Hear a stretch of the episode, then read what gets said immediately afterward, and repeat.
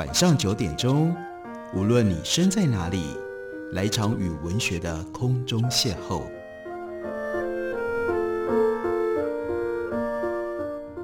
杨照谈书，邀您一同遨游文学世界，认识古今中外的经典之作。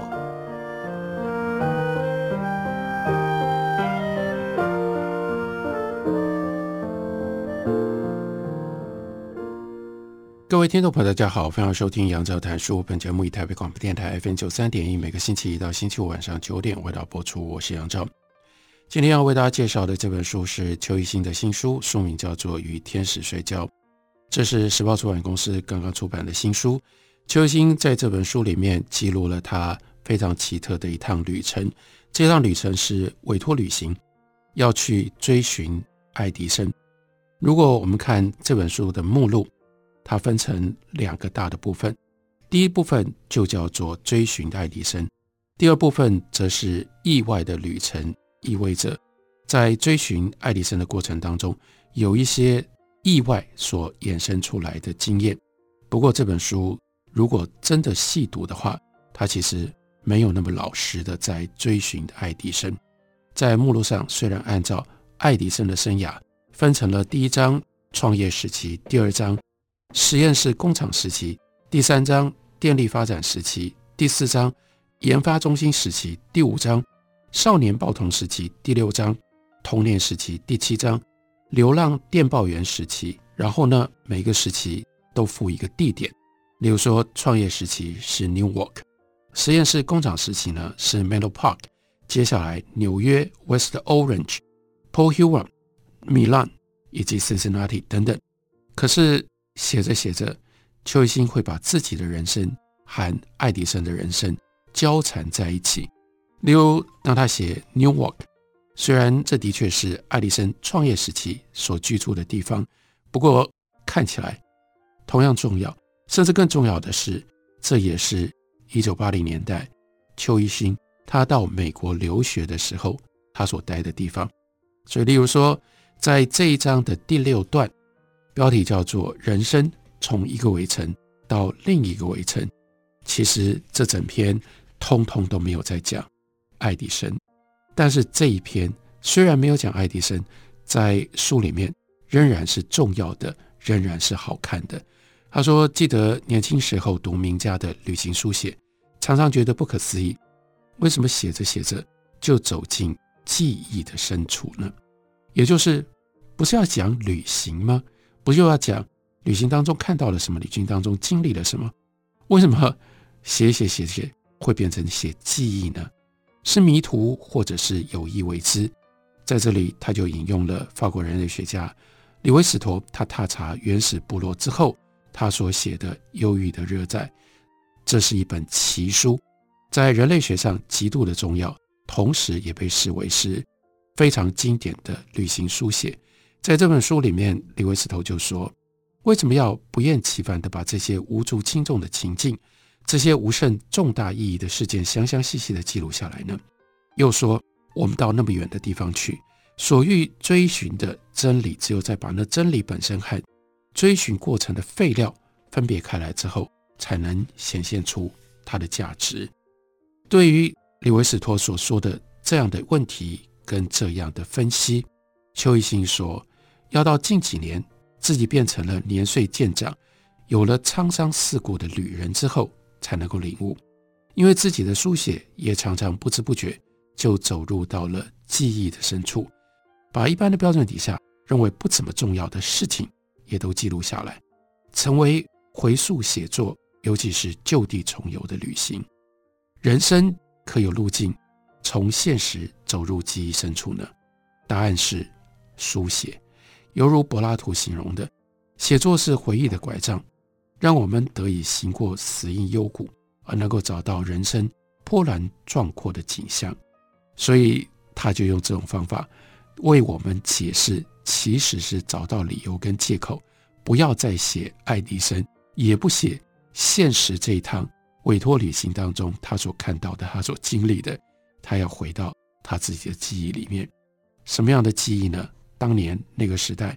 留学生涯当中人人都有的经验：开车旅游，一部车挤上五个人是常有的事情，而且呢，常常还会带着电锅去旅行。投诉汽车旅馆的时候，那就派一男一女去拿房间钥匙，然后接下来一票人鱼贯潜入，所以柜台以为只有住一男一女，但当然不是，住了一堆人。女生呢睡在床上，男生呢就打地铺。当时也不会觉得有违良心道德，就像某一些人那个时候也会跑到超市卸货场去捡塑胶箱来当床垫置物柜，或者是在那个过期品当中去捡一些还能够吃的东西回家煮。就这样留学两年，在车上开着收音机，那开收音机那个时候最常播放的。就是 Billboard 那时候 Billboard 的排行榜还非常非常红，然后呢，都随时可以听到 Billboard 排行榜上面的这些歌曲。他就跑了东岸很多地方，往北到尼加拉瀑布，然后呢，当然也就会到 Buffalo，在尼加拉瀑布旁边，到了 Boston，往南到了华盛顿特区，到了 Atlanta，甚至到佛罗里达的 Orlando。那真的到了很难的地方了。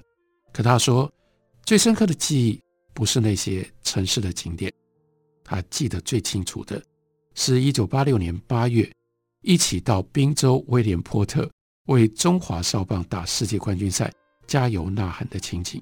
开赛前呢，老美用扩音机播放《红透半边天》，那个时代谁呢？Springsteen，他唱的《Born in the USA》。这是他们的爱国歌曲，其中呢有一段歌词说：“来到一个拥挤的城镇，他们给我一支来福枪，把我送到外国的土地上去杀了那些黄种人。”这真的是 racism，尤其是当美国的队伍要对上东方来的台湾的队伍，那个时候威廉波特少棒早就已经改了办法，那个办法呢是一定要保证最后的冠亚军赛一定有一支队伍。是美国的队伍，所以在冠亚军赛之前，美国队伍自己打，外国队伍自己打，外国队伍在另外一组，因此最后的冠亚军赛一定是这样的一种带有民族主义情绪的对决。不过歌虽然是这样唱，但是结局却是中华队大胜美西队，十二比零荣获他到现在都还记得第四十届世界少棒冠军。让我们想象的国足自尊和自豪瞬间膨胀，如热气球升空，兴奋地展望了人生的艰难。什么样的艰难呢？例如说，为了要张罗旅费，因为从纽约州要到宾州，路程还蛮远的，而且还要待在那里能够看球赛。然后既然去了一趟，还要到别的地方，例如说到宾州去拜访 Amish，那个最古老。到现在仍然拒绝使用汽车、使用电，非常特别的一个村落。然后为了要张罗旅费，他就甚至必须去应征老美不屑做的学校自助餐厅封闭式碗盘输送带上的临时清洁工。为什么老美不屑做？也不是啦，老美没办法做，因为要像邱一新当年这样长得够瘦小，然后呢，同时，愿意委屈自己够卑微，你才能够钻进到那个机器里面去当临时工。这是他在学校里校方唯一允许外国留学生合法打工的机会。邱一新说：“我当时甚至幻想过，如果美国政府允许我就这样洗碗盘为生，我愿意留美洗片五十周，用这种方式来旅行，那一定。”会有很有趣的经验吧。如果想要了解美国人的爱国主义，你去球场，你就知道他们也有他们同仇敌忾的情绪了。不过，乐观主义和理想主义一向是美国的立国基础，而 Springsteen 很擅长捕捉这两种主义所召唤的情绪，写进到他的字里行间。所以这里他又牵出去讲 Springsteen，所以 Springsteen 的 Born in the USA。就有各种不同的解读，被误解跟不当引用是常有的事情。例如说甚至在那个时代，曾经在一九八四年被当作雷根连任竞选的主题曲。实际上，这首歌是在表达越战老兵受到社会排斥的一种悲凉跟抗议，包括前面所引用的歌词：“把我送到外国的土地上去杀了黄种人”，这就是在描述越战。这是一种悲凉的控诉，而不是一个表达自豪或者是骄傲的一种情感。如今在许多场合却被当作是准国歌来播放。或许因为缺乏国族的共鸣，所以邱一新说：“我当然不觉得这首《Born in the USA》可以跟 Springsteen 的另外一首歌叫做《生来奔跑》，这也是我们之前在节目当中为大家介绍过的 Springsteen 他的回忆录，他的书名就用了这首歌的歌名，因为这首歌叙述的是一个用生命说故事的音乐人，尤其是诉说。”底层社会故事的这样的一个年轻人，他在社会边缘的一种心声，充满了希望，充满了梦想，但同时又有现实当中的那样一种失落感。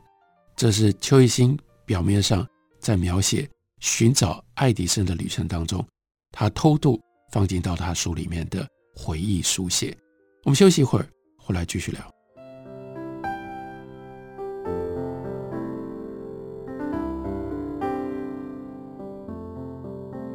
听见台北的声音，拥有颗热情的心，有爱与梦想的电台，台北广播 FM 九三点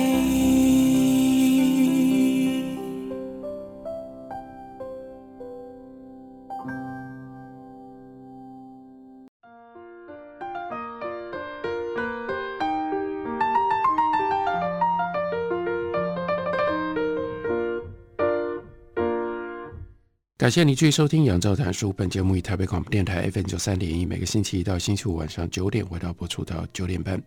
今天为大家介绍的是邱一新的《与天使摔跤》，这是他寻找爱迪生的旅程的记录。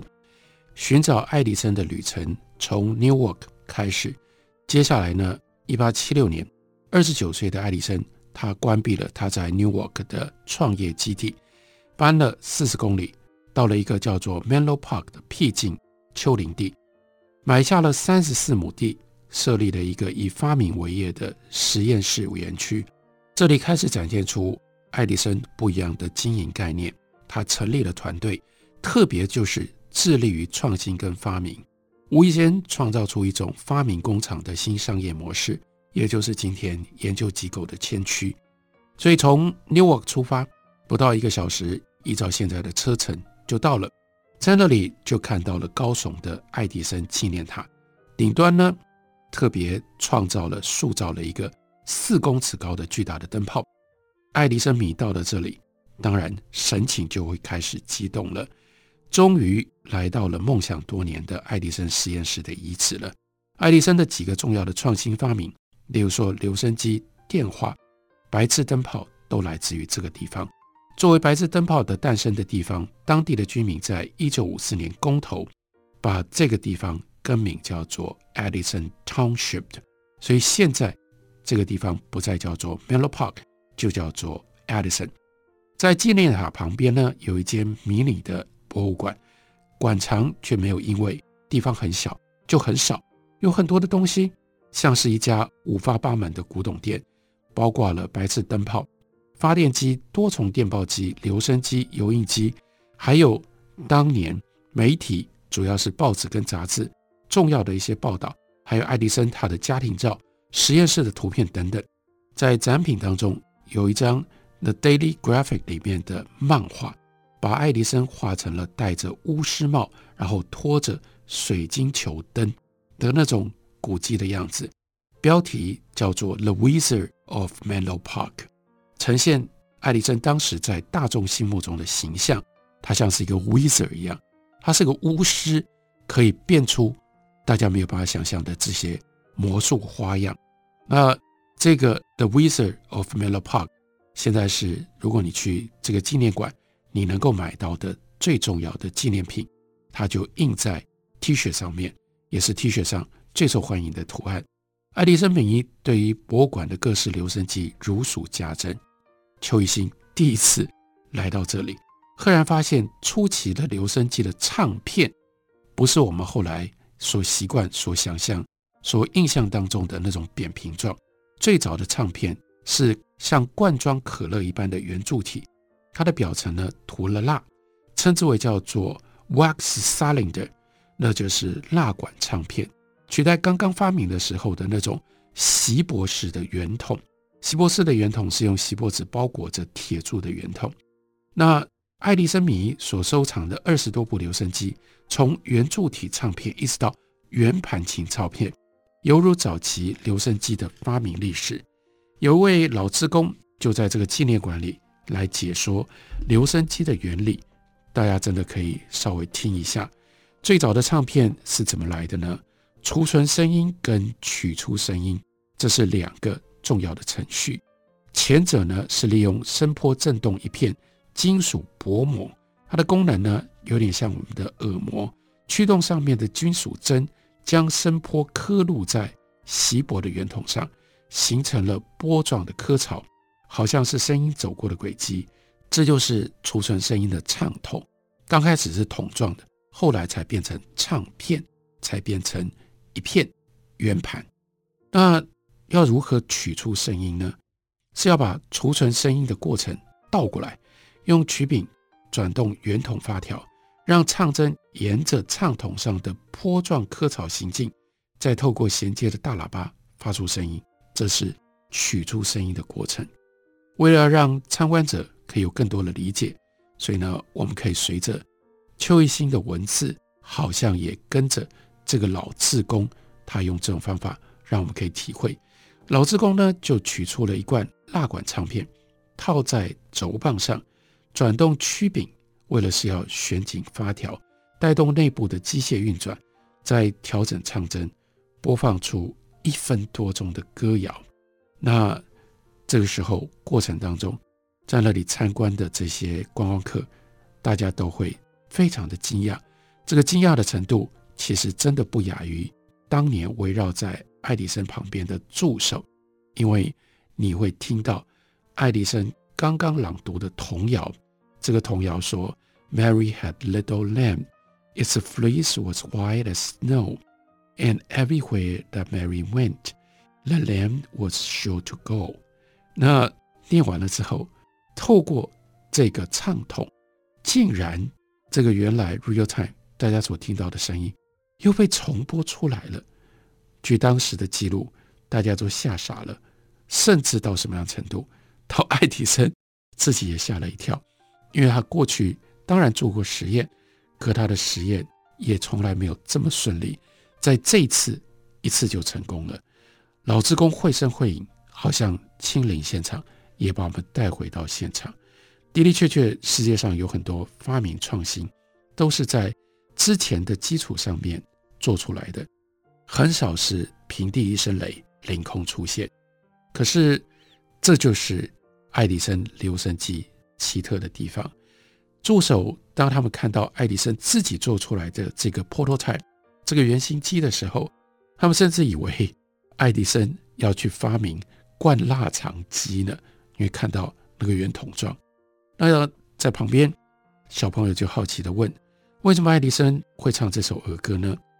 那老职工的回答就是：这应该是他小时候妈妈教的，或者是听到太太唱给小孩听。那这个老职工说：“我小时候也唱过，你们呢？”但是呢，这些来见习的这些小孩，他们都笑了，因为他们都没唱过。时代改变了，寻找爱迪生的旅程，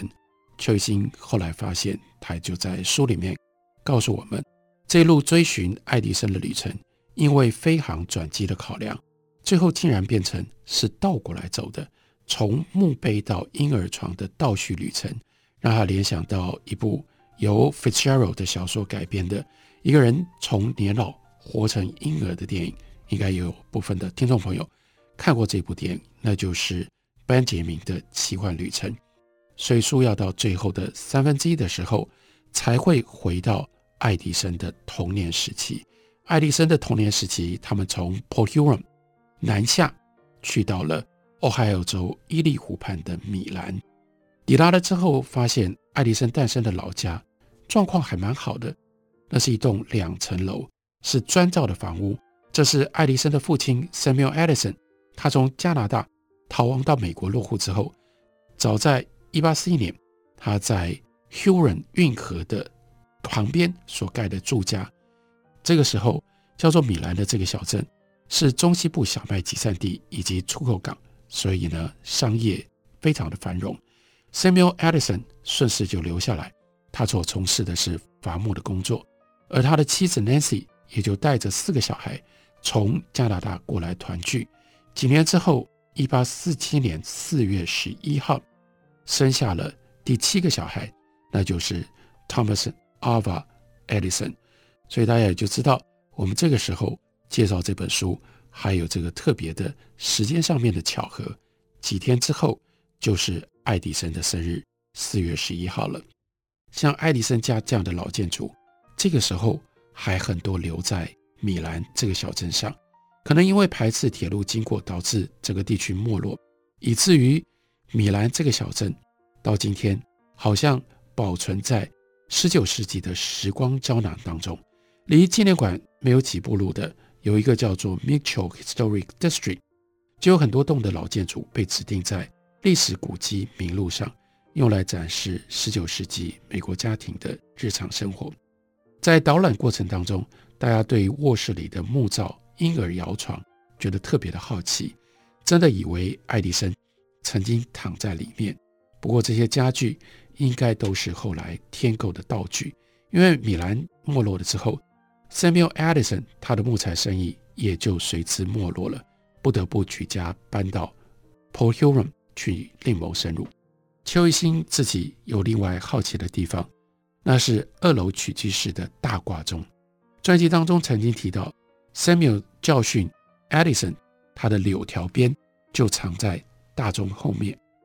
根据他的保姆也是他表姐回忆，童年的爱迪生任性顽皮，常常做出一些令人困惑的麻烦。有一次，为了了解火是什么东西，竟然在家里面拿干草起火，差点把房子都烧掉了。那如果火势蔓延，甚至不只是自己的房子，整个村子可能都会被烧掉。Samuel 当然不得不好好的教训他。那于是就有人问了，请问 Samuel 鞭打小爱迪生的那条鞭子还在吗？导览故作姿态眯眼，往那个大钟后面看，说：“哎呀，谁偷走了呢？当然不在那里了，是小爱迪生吗？”所以参加导览的人大家都笑了。这本书借由非常奇特的委托旅行去寻找爱迪生，寻找爱迪生的同时牵连出去。给了我们很多除了爱迪生以外的关于历史、关于现实、关于回忆，以及关于一个人如何超越、如何度过中年危机的各种不同的形式与内容。这本书就是邱一新所写的《与天使摔跤》。感谢你的收听，明天同一时间我们再会。